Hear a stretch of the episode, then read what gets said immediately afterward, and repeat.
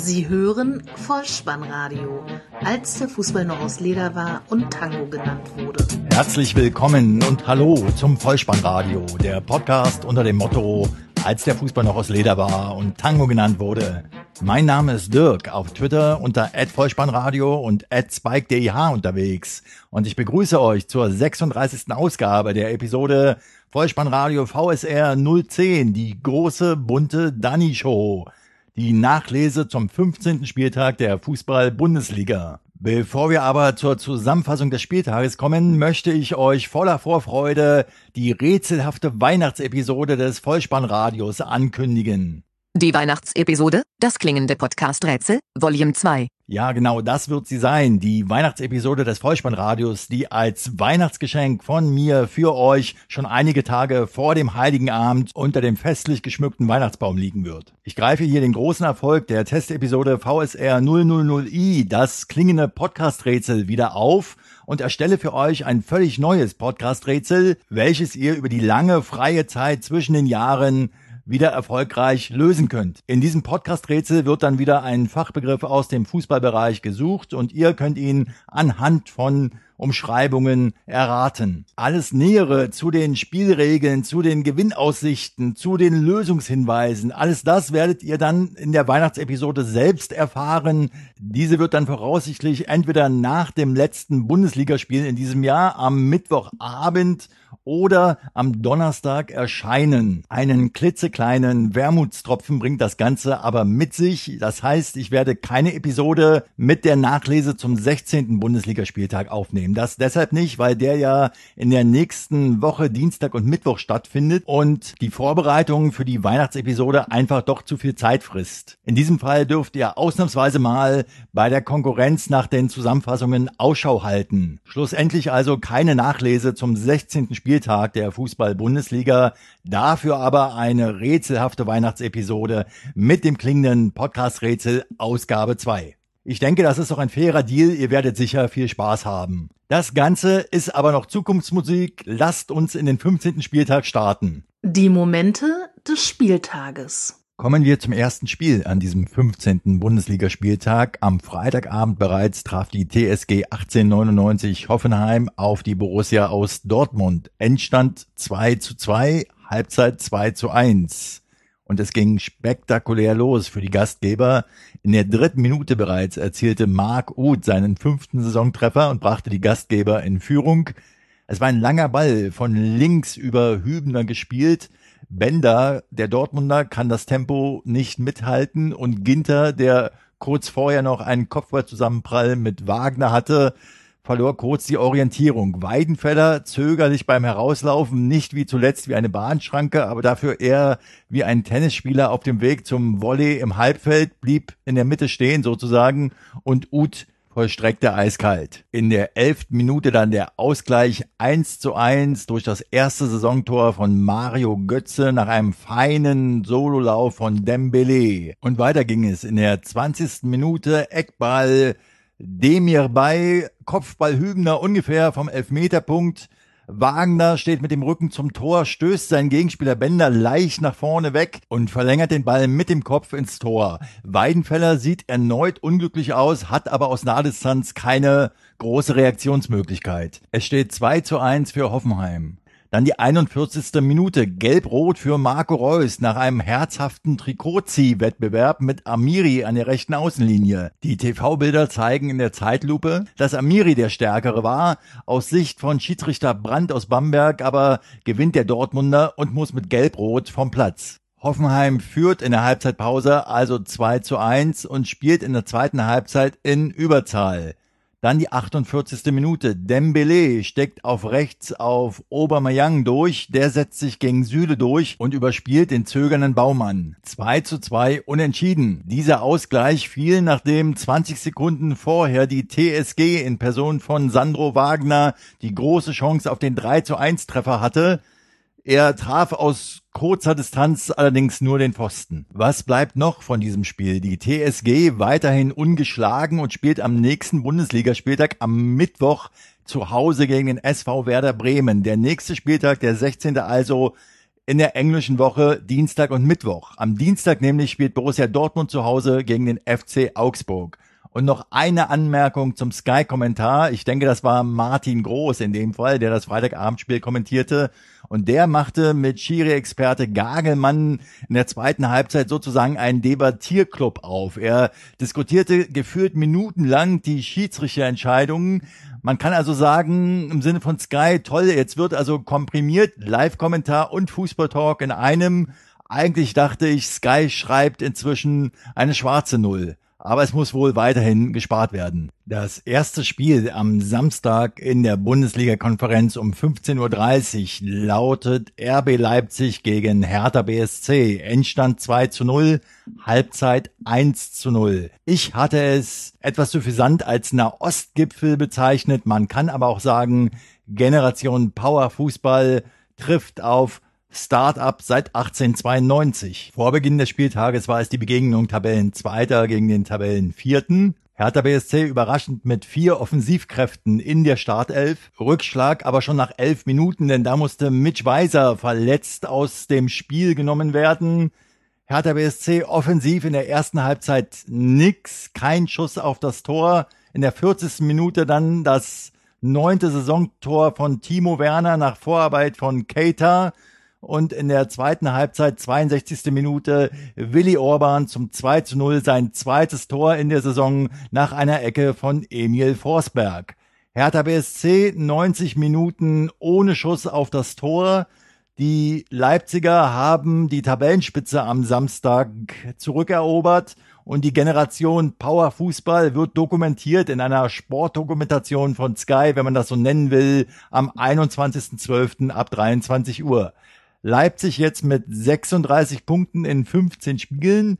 Das ist ebenso viel wie in der Saison 97, 98 der erste FC Kaiserslautern und die sind damals deutscher Meister geworden. Leipzig hat weiterhin noch kein Heimspiel verloren und neun der letzten zehn Spiele gewonnen. Am letzten Spieltag in diesem Kalenderjahr in der englischen Woche reist Leipzig zum FC Bayern München zum Gipfeltreffen. Eins gegen zwei sozusagen und Hertha BSC empfängt zu Hause Darmstadt 98. Und wir reisen weiter nach Gelsenkirchen, wo Schalke 04 den SC Freiburg empfing. Halbzeit 0 zu 0, Endstand 1 zu 1. Die Schalker im Sturm stark ersatzgeschwächt, von daher spielte Fabian Reese erstmals in der Startelf. In der 18. Minute Niederlechner ein schöner Schuss aber drüber. In der 22. Minute der überragende Spieler der Schalker erneut, Conor Piljanka, der schon in der letzten Woche mehrere Chancen hatte, knapp drüber, 22. Minute, knapp rechts vorbei, 36. Minute. Dann das 0 zu 1 in der zweiten Halbzeit, 64. Minute, drittes Tor von Niederlechner nach feinem Zuspiel. Er zieht an Fährmann vorbei und schließt ab. 1 zu 1 dann in der 74. Minute. Der erste Saisontreffer endlich belohnt er sich. Der Konopiljanka nach einem Zuspiel von Barber per Kopf. Ein Stellungsfehler von Soyunchi, dem Freiburger, ging voraus. Schalke 04 in der nächsten Woche in Hamburg beim Hamburger Sportverein und der SC Freiburg beendet das Jahr in Ingolstadt. Eine Woche nach dem überraschenden Sieg in Berlin empfing der SV Werder Bremen den ersten FC Köln. Endstand 1 zu 1. Das war auch schon der Halbzeitstand. In der 28. Minute ging das Geisbock-Team in Führung. Hector spielte einen feinen Pass auf Modest, der lenkte den Ball noch Richtung Tor und Rudnevs brachte ihn dann letztlich mit seinem zweiten Saisontor über die Linie. In der 40. Spielminute schoss dann Serge Gnabry aus 30 Metern auf das Tor und Kessler konnte den Ball nicht abwehren. Ich denke aber, er war durchaus haltbar. Das war das sechste Saisontor für den nicht mehr blond gelockten Jüngling. Ohne die Funktion des Beauty-Beauftragten inne zu haben, denke ich, diese aktuelle Frisur steht ihm doch besser. Zurück zum Spiel. In der zweiten Halbzeit gab es wenig Strafraumszenen. Der FC hatte noch Chancen durch Schüsse von Modest und Osako und in der 89. Minute eine entscheidende Spielszene.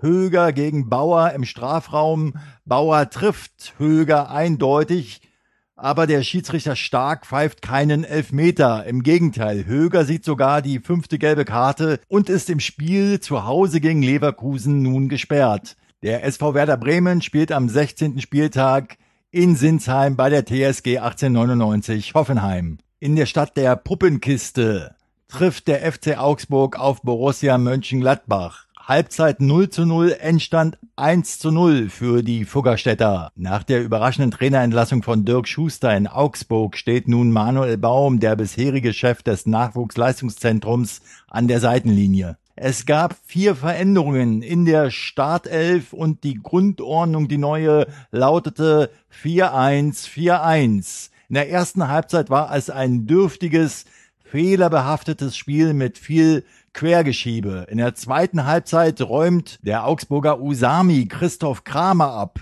Usami sah dafür keine Karte, Kramer musste jedoch mit einer Sprunggelenksverletzung vom Platz. 65. Minute, es gab eine Schusschance von Mo Dahut, aber immer noch 0 zu 0. Dann die 75. Minute, Ecke Jonathan Schmid und Kopfball Hinteregger, der Ex-Gladbacher, der, als er dort für Gladbach spielte, für die Gladbacher zwei Eigentore fabrizierte, schoss das Tor des Tages und Augsburg so zum Sieg. Oft kann der Fußball knallhart sein, aber manchmal schreibt er auch schöne Geschichten, so Hinteregger hinterher. Manuel Baum ist somit der erste Augsburg-Coach, der ein Bundesliga-Auftaktspiel gewinnen kann. Borussia Mönchengladbach in Augsburg noch nie und in dieser Saison auswärts noch überhaupt nicht gewonnen und nur in einem der letzten zehn Spiele drei Punkte erzielt. Die Fohlenelf spielt nun am nächsten Spieltag gegen den VfL Wolfsburg und der FC Augsburg tritt in Dortmund an. Und endlich kommen wir zur Partie, die mir den Titel der Sendung beschert hat. Die große bunte Danny Show. Und jetzt erhebt euch und singt alle mit. Achtung, drei, zwei, eins. Das ist die große, bunte Dani Show und wir sind alle mit dabei. Dum, dum, dum. Das ist für jeden was, das wird ein Riesenspaß. Das Spiel beginnt, die Bühne frei. Bitte verzeiht mir diesen kleinen Ausreißer in die Zeichentrickwelt der frühen 80er Jahre. Das war natürlich ein Ausschnitt von Bugs Bunny, mein Name ist Hase, in Anlehnung an die Sendung das ist die große bunte Bunny Show. Danny Latzer war nämlich der Held des Spieltages in der Begegnung Mainz gegen HSV. Vor 30.179 zahlenden Zuschauern erzielte er drei Treffer. Zunächst waren jedoch die Hamburger am Zug. In der 21. Minute Oscholek auf Wood, ein strammer Schuss ins kurze Eck, eventuell haltbar für Lössel, aber 1 zu 0 für den HSV und dann die 35. Minute und die Danny Latzer Show begann. 1 zu 1, ein schönes erstes Tor im 34. Spiel. Der Ball schlug ein im linken unteren Eck. 2 zu 1, 56. Minute. Danny Latzer. Wiederum das linke untere Eck. Diesmal sprang der Ball noch, bevor er letztendlich einschlug, an den Innenpfosten. Die HSV-Abwehr bekam bei diesem Gegentor den Ball einfach nicht weg. Ebenso in der 67. Minute. Das 3 zu 1, diesmal auch ein Fernschuss unhaltbar für Lössel und der HSV bekam auch diesmal den Ball nicht aus der Gefahrenzone, so dass Latzer einfach abzog, den 3 zu 1 Endstand sicherstellte und man kann sagen, nach langer, langer Adduktorenverletzung zum Mann des Spieltages avancierte. Der HSV trifft nun zu Hause auf Schalke 04. Mainz spielt in Frankfurt bei der Eintracht. Und dann war da noch das Topspiel am Samstagabend VfL Wolfsburg gegen Eintracht Frankfurt. Der Sky-Kommentator Kai Dittmann sagte im Vorgeplänkel zum Spiel, die drei Unzufriedenen auf Wolfsburger Seite Rodriguez, Gustavo und Draxler in der Startelf. Gomez absolviert sein 250. Bundesligaspiel und der Schiedsrichter Dr. Felix Brich pfeift sein 222. Bundesligaspiel. Schnapszahl, ich habe getwittert, ob er wohl einen ausgibt. Das hat er meines Wissens nicht gemacht. Jedenfalls ist es mir nicht bekannt. Allerdings würde er doch einige unglückliche Entscheidungen in den kommenden 90 Minuten treffen.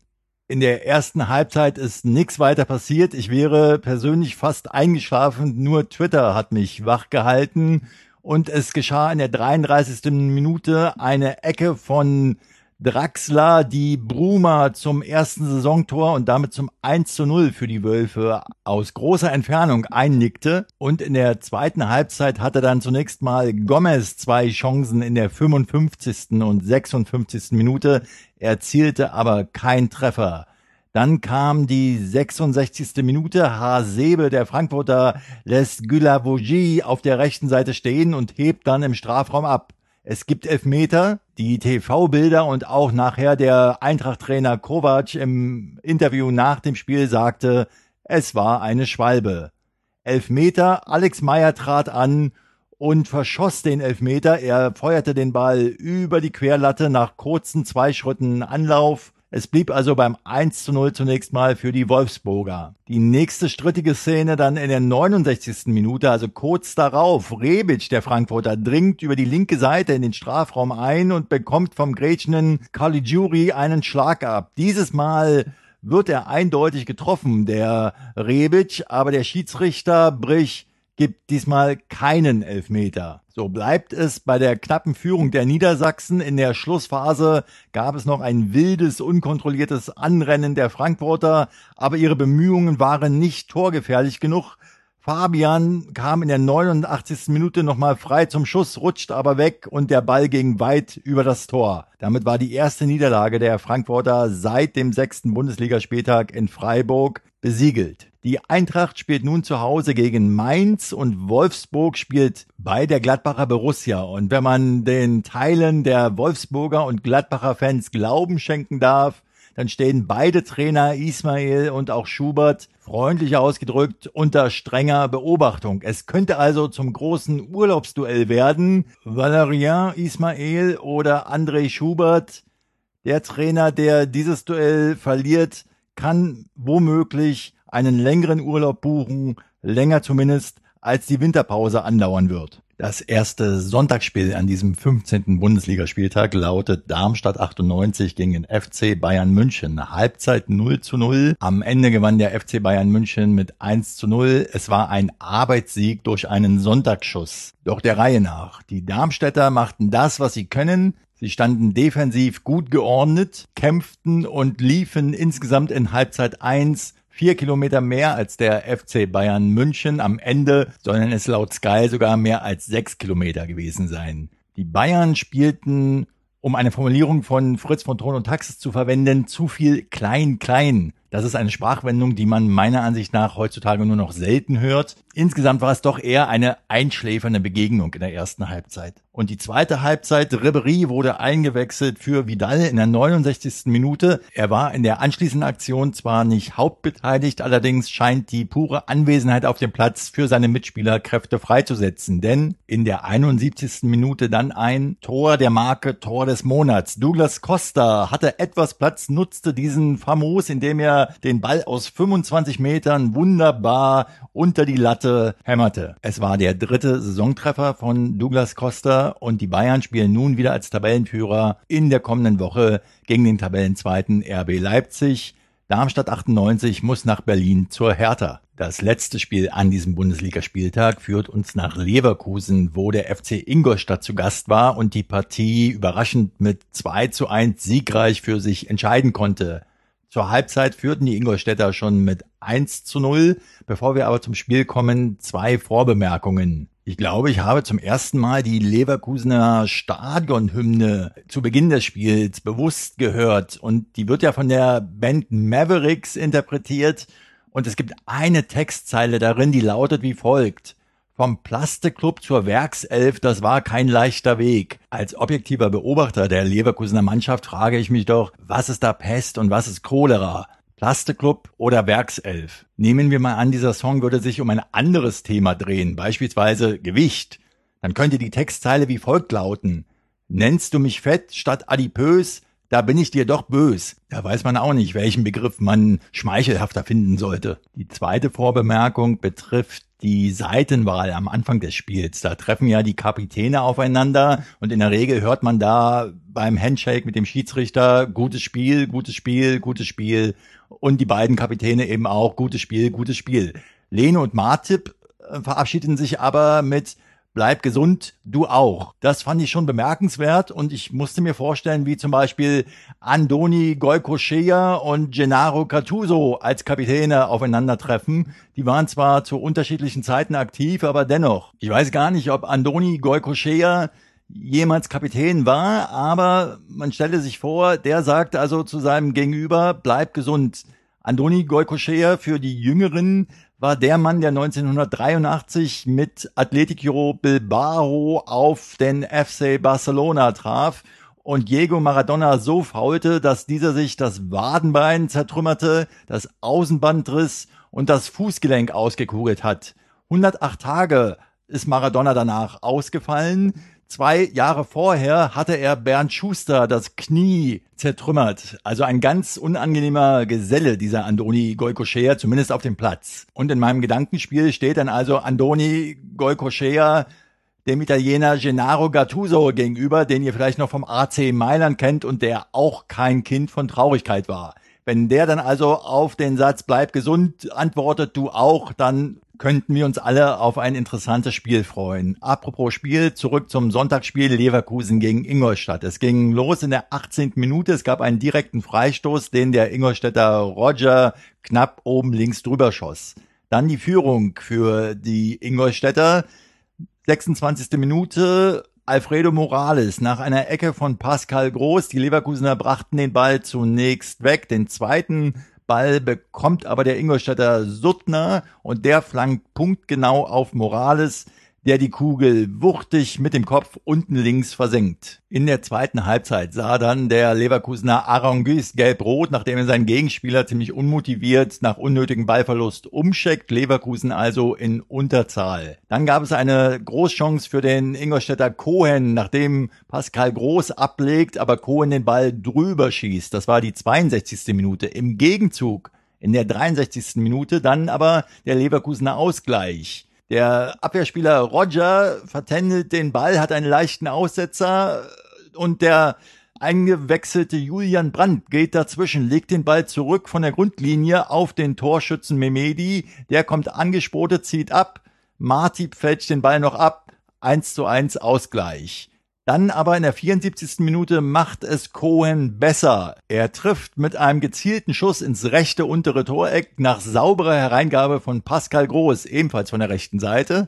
Und in der Schlussphase hatte dann der eingewechselte Sonny Kittel für die Mannen aus der Audi-Stadt noch zweimal die Chance, die Führung höher zu schrauben, aber er scheiterte in aussichtsreicher Position jeweils am Torwart Leno. Von Leverkusen kam nichts Gefährliches mehr. Fazit, die dritte Heimniederlage für Leverkusen und Ingolstadt hat 22 Tore nach ruhenden Bällen im Fußballjahr 2016 erzielt. Das ist der Topwert in der Bundesliga. Nun treffen sie zu Hause auf den SC Freiburg und Leverkusen muss zum ersten FC Köln. Dann haben wir ihn also sicher und schneefrei über die Bühne gebracht, diesen 15. Bundesligaspieltag. Ich weise nochmal darauf hin, dass es keine Nachlese des 16. Spieltages vom Vollspannradio geben wird. Dafür erhaltet ihr die Weihnachtsepisode mit dem klingenden Podcast-Rätsel 2.0. Am Mittwoch oder am Donnerstag liegt diese Episode unter eurem Weihnachtsbaum. Und ja, selbstverständlich freue ich mich über Feedback von euch in jeglicher Form gerne über Twitter. Folgt mir auf Twitter unter @vollspannradio oder schreibt mir Kommentare auf der Homepage bolzen und es ist ja nicht so, dass ich es sonst nicht sage, aber bitte abonniert diesen Podcast kostenlos, denn so verpasst ihr diese Weihnachtsepisode nicht. Und ich denke, es wird viele freie Zeit zwischen den Jahren geben für euch, so dass ihr ein wenig Zerstreuung benötigt und dann dieses Rätsel angehen könnt. Ich kann so viel versprechen, es gibt auch was zu gewinnen. Hört in die kommende Weihnachtsepisode herein, da erfahrt ihr alles, was zur Lösung des Rätsels wissenswert ist. Bewertet das Vollspannradio auf iTunes, schreibt mir eine Rezension, das hilft dabei, den Podcast noch bekannter zu machen. Aber das Wichtigste ist, dass ihr diesen Podcast euren Freunden oder Familienmitgliedern weiterempfehlt, sodass die Fangemeinde des Vollspannradios stetig weiter wachsen kann. Ein kleiner Tipp noch zwischen den Zeilen. Hört mal in die Jubiläumsfolge des Rasenfunks der Schlusskonferenz herein und auch in die Weihnachtsepisode des Fußball-Podcast Reingemacht aus Hamburg. Vielleicht taucht ja auch das Vollspannradio da an der einen oder anderen Stelle auf. Wir werden sehen. Ich merke, ich verfall langsam in einen Plauderton und bevor ich noch die Geschichte erzähle, wo ich beim Vorgängersender des RBB mal eine Türkei-Reise gewonnen habe und ins Studio gestellt worden bin und mit Jochen Sprenzel und Jürgen Röber sprechen konnte, verabschiede ich mich bei euch an dieser Stelle, bedanke mich für eure Zeit, für euer Vertrauen und dafür, dass ihr den Podcast gewogen bleibt und Schließe mit den Worten und mit dem Hinweis für den Fall, dass ihr den Ball mal wieder im Netz unterbringen müsst. Kopf, Innenseite, Außenriss und Hacke. Nein, nur mit dem Vollspann geht er rein. Vielen Dank. Ciao.